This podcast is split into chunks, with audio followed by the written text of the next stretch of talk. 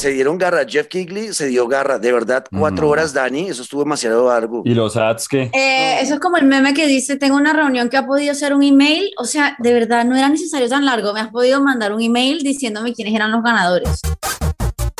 Hey, hola, bienvenidos nuevamente a Pantalleros, el podcast. Estamos en la recta final de nuestra temporada número 3 de este eh, hermoso podcast en el que hablamos de videojuegos con amigos, con amigas, con Daniela Javid, con Luis Carlos Guerrero. Hola, Dani. Buenas. Hola, Luisca. ¡Hola! Y en este primer episodio de los últimos tres del año vamos a hablar de los Video Game Awards que fueron la semana pasada, el jueves pasado, un eh, suplicio de cuatro horas, pero ya les vamos a contar de eso y más. Bienvenidos. This is the story of a magical king. One of wizards and warriors. It's an epic tale set upon the high seas. An odyssey through time and space. Pew, pew, pew, pew. Video Game Awards, lo más importante del año 2021 en videojuegos, eh, se llevó algunos premios y lo que uno primero encuentra, Daniela, es que estuvimos jodidos en el 2021 de videojuegos, ¿no? Eso fue, esa fue mi primera 100%. conclusión. Sí, sí, total. Fue como, "Mm, bien, pero ¿cuándo me van a emocionar? ¿Cuándo voy a sentir que la vida vale la pena? Total. Luis Carlos, oiga los, nominados. Voy a empezar por, por los nominados a Juego del Año. Ahorita ya empezamos a desmenuzar todo lo que ocurrió en esa, en esa gala de cuatro horas de maldita sea George Kifley, te odio, ¿cómo te demoraste tanto? Eh, qué vaina tan larga. Eh, los nominados al Juego del Año, Deadloop, que ese estaba para PlayStation 5.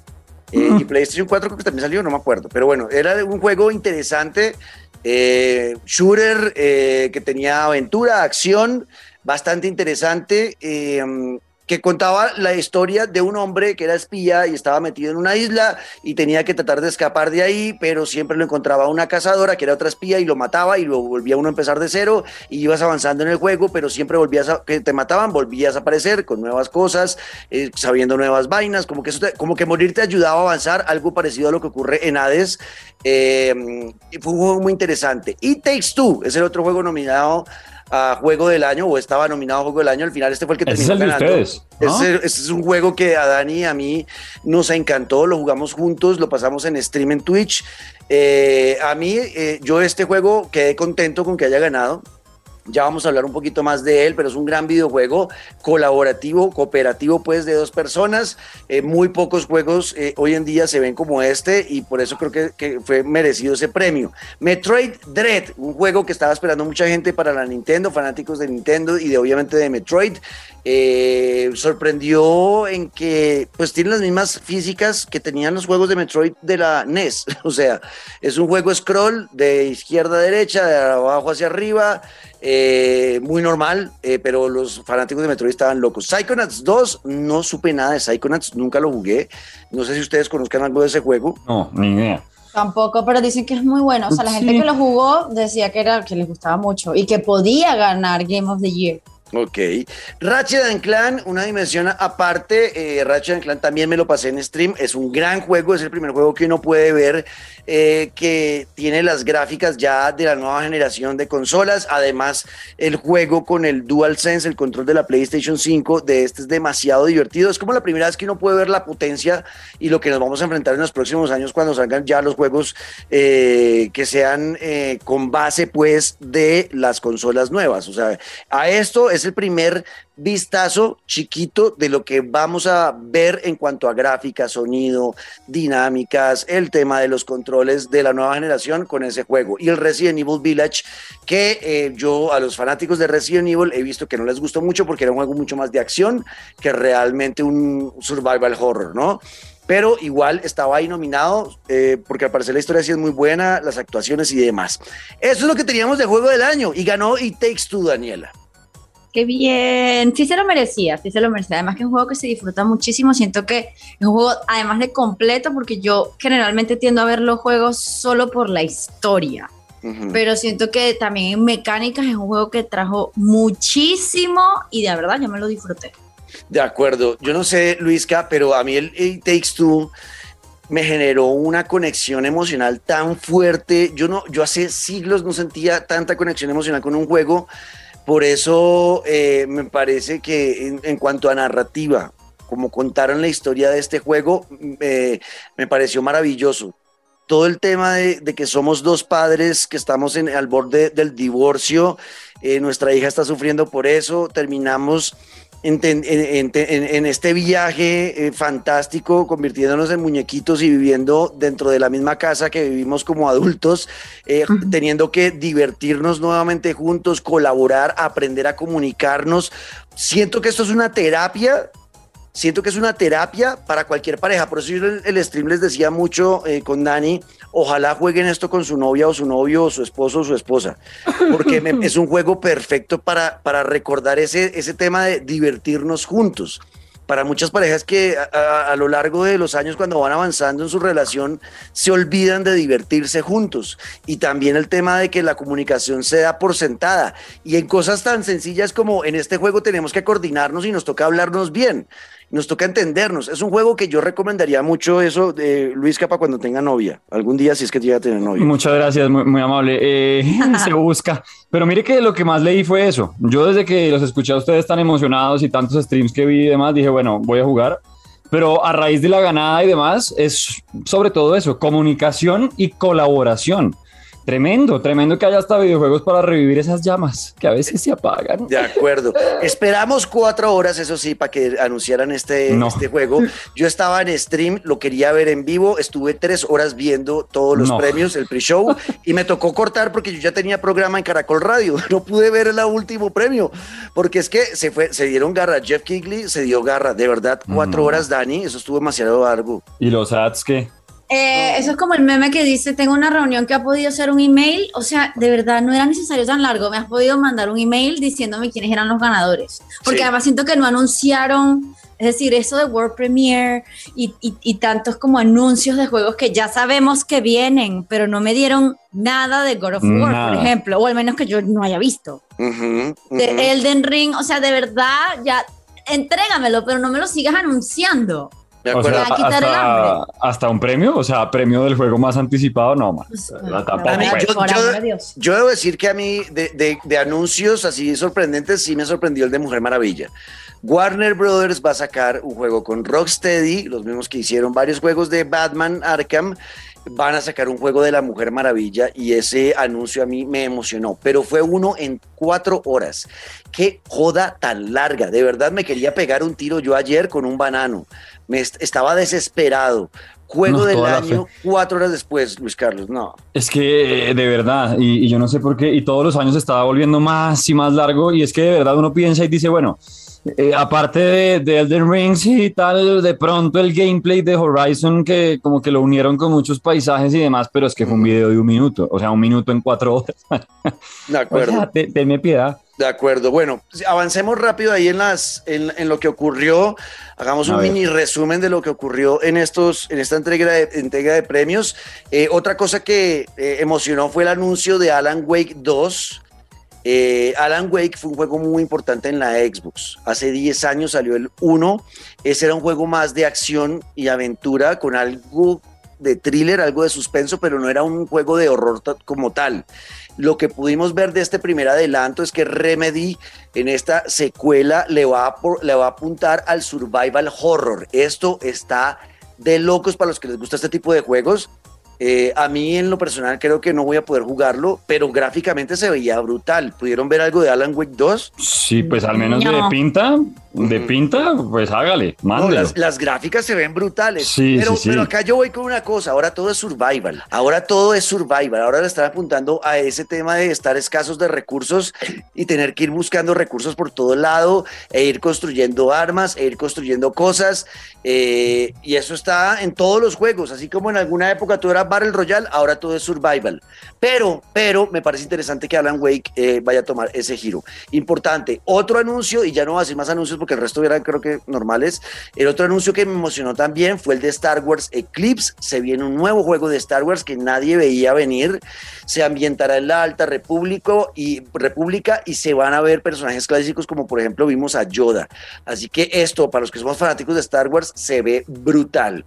Esos creo que fueron los tres anuncios que llamaron la y atención. Uno, un par más, pues no sé, para que me digan ustedes qué opinan del de Suicide Squad, que por lo menos ya mostró su gameplay. A mí me parece como, o sea, me emociona por un lado ver como el gameplay y los personajes, pero al tiempo siento que estoy como en Fortnite, como peleando contra enemigos de Fortnite, como que no me termina de, como que no sé qué, qué fue. Y por otro lado, eh, el tema de Sonic Frontiers. No sé cómo la vieron Uf, ustedes. sí, sí, sí, Breath of the Sonic. O sea, Ah, sí, señor, tiene razón. Yo sentía Sonic. que era un Breath of the Wild, de verdad. Pues parece que sí está inspirado, es que está muy parecido. Todo el mundo, apenas vimos eso, todos dijimos Breath of the Wild. O sea, no puede ser más Breath of the Wild esto, o bueno, también tintes de Mario Odyssey, pero es este tema de Nintendo que está sacando juegos de mundo abierto eh, en sus personajes clásicos como, como Link eh, y, como, y como Mario, y ahora lo van a hacer con, con Sonic. Pero me parece interesante, me parece interesante sobre todo por el tema de la velocidad del personaje, cómo van a manejar eso en un juego de mundo abierto. Mm, es algo que me deja la duda y me dan ganas de jugarlo, de verdad. A- Andar con, con Sonic como una esfera a de mil kilómetros por hora recorriendo un mundo abierto me parece súper interesante. Eh, pero sí, obviamente esto es, es Zelda Breath of the Wild, pero con Sonic de, de protagonista. Pero creo que esos son los anuncios que, que vimos interesantes, ¿no? O sea, no sé, no sé qué más haya sido así como importante, eh, pero creo que no, ¿no? No, pues. Mm, El resto era puro eh, advertising. Es que además metieron publicidad. Eso parecía que me sentía viendo una novela en. RCN o en Caracol. Super Bowl, de verdad, esto parecía televisión colombiana, era como hace 20 minutos divididos en tres días, no, no, tampoco. Pues. De acuerdo, se dieron garra. Bueno, premio a mejor director que fue antes del de It Takes Two lo ganó Deadloop. Deadloop ganó el premio mejor dirección. Eh, este juego hay que jugarlo, chicos. Yo, yo le, le he visto muchas cosas interesantes, pero el problema fue que salió este año cuando salieron como 37 juegos en un solo mes, que fue en septiembre, y no me alcanzó la plata. Pero hay, hay que jugarlo en algún momento. hay que jugarlo en algún momento porque parece que sí, sí es bastante interesante. Forza Horizon 5 lle- llevó el premio con mejor accesibilidad.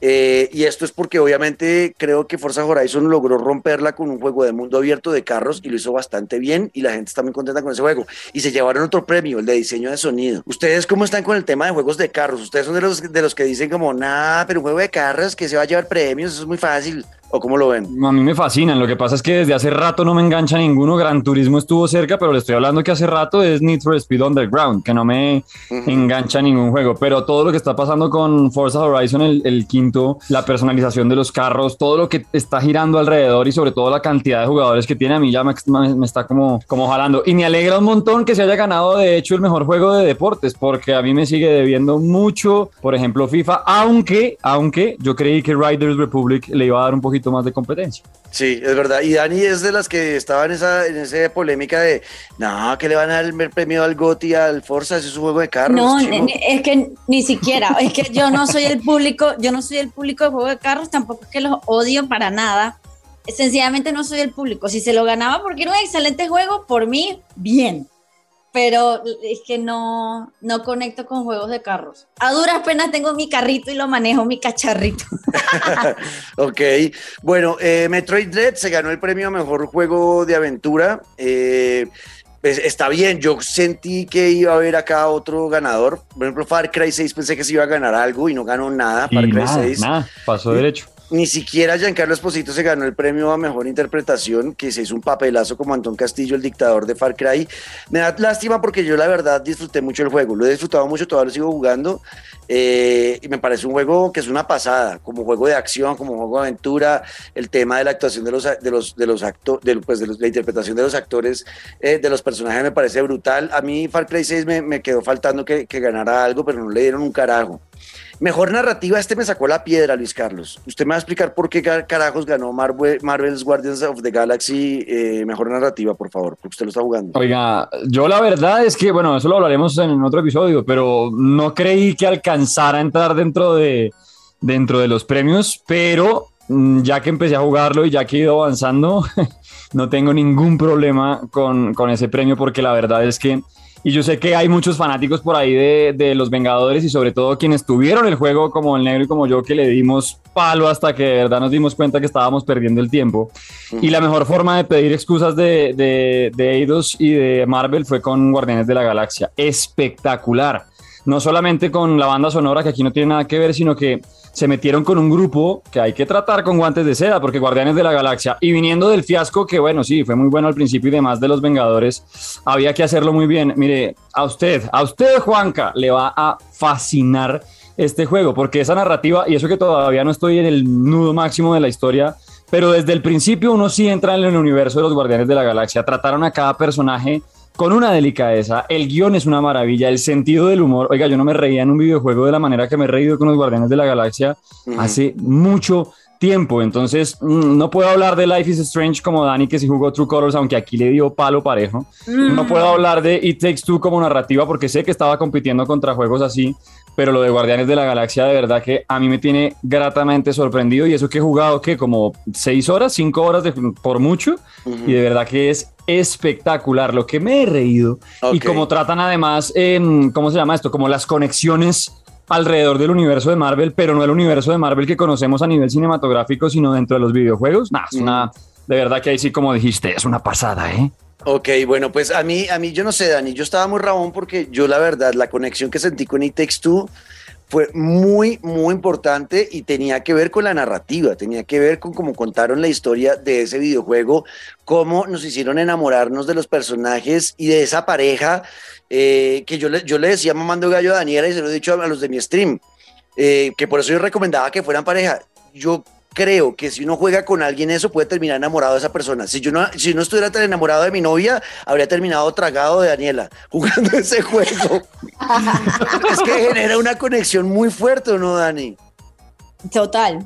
Y, y, el hecho de negociar, porque siento que en el fondo de todo está el hecho de que tienes que negociar. Las cosas no se tienen que hacer a tu manera.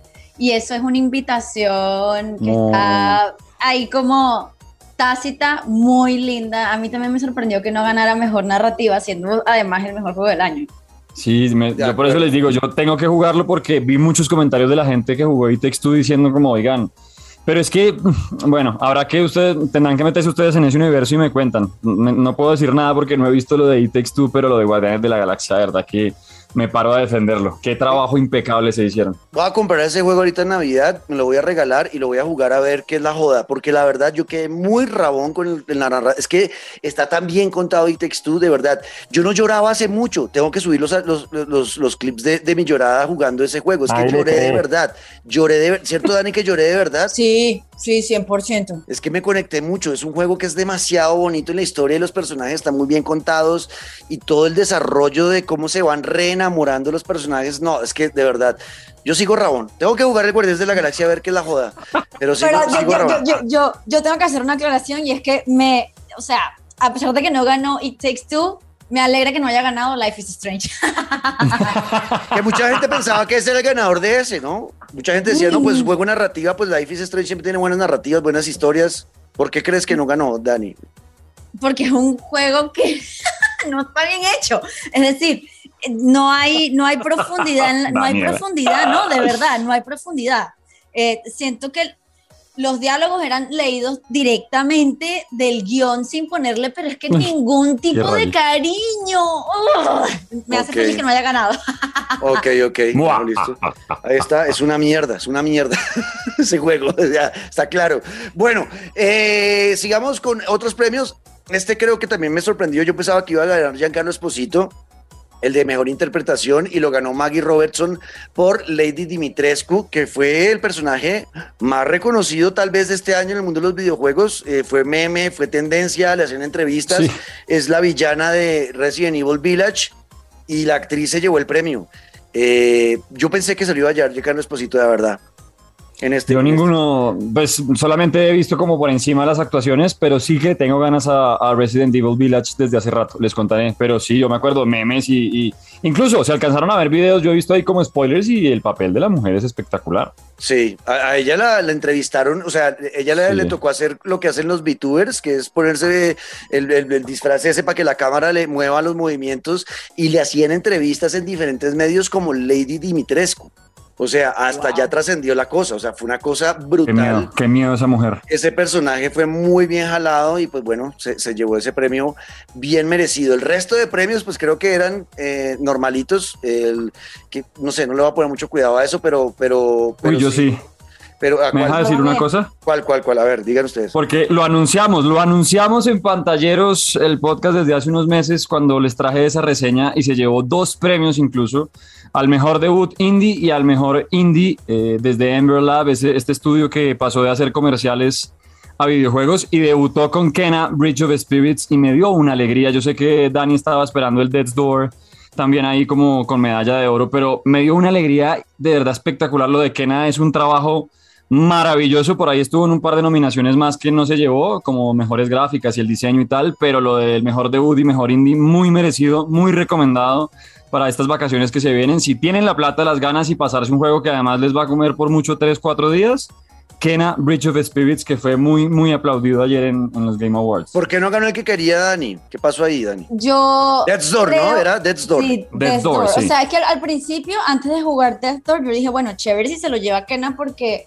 de verdad es un juego bonito a pesar de que no lo he jugado, pero he visto muchas cosas, pero luego de jugar Death Door, que de verdad es una cosa que es mejor caer en las drogas que en este juego. De verdad, no, de verdad, de verdad. O sea, no puedo parar. He soñado con el juego. Es, es como, yo necesito saber. Creo que es mi nivel de, de, de apego al juego el que tengo. Me alegró, pero al mismo tiempo quedé como, que creo que mi cuervito se merecía un reconocimiento. Pero eh, es lo que decía Juanca en stream, que no aparece un juego AAA y Death Door se ve al 100% un juego indie y está bien. Merecido premio para Kena. Bueno, saben Kina Bridge of Spirits para que lo tengan ahí en cuenta. Creo que ese es el resumen de las cosas más importantes que vimos de esos premios. Cuatro horas es demasiado tiempo. Esperamos que Jeff Kigley el próximo año le, le baje, le baje un poco, hermano, baja, con, contrólate. Eh, obviamente eso está sobrevendido. Habían comerciales cada dos segundos. Una vaina demasiado larga. Cuatro horas es demasiado tiempo para una premiación. Eh, ya, o si lo va a hacer así, yo le puse ahí en Twitter, haga serie, haga una serie, entonces cada día entrega un premio y ya está. Y hace el resto comerciales y, y, Y el doble de plata. y el Y doble la, de gente, plata. de- la gente de Europa está muy molesta. Se Sí. les hizo las 4 de la mañana en esto. No, es, es que es ridículo. verdad, es verdad. Bueno, pues ahí está, es nuestro resumen de lo que teníamos de los Game Awards. La próxima semana tenemos la guía de compras prenavideñas 2021 con Daniela Javid, Luis Carlos Guerrero y yo, Juanca Ortiz. Recuerden escribirnos en nuestras redes sociales. Juanca Screams en todas es la mía, Dani Javid en todas es la de Dani con doble. T al final y Luisca guion al piso Guerrero. Así que ahí los esperamos. Numeral Pantalleros del podcast si nos quieren decir lo que sea. Ahí estamos pendientes de ustedes. Nos vemos a la próxima. Chao.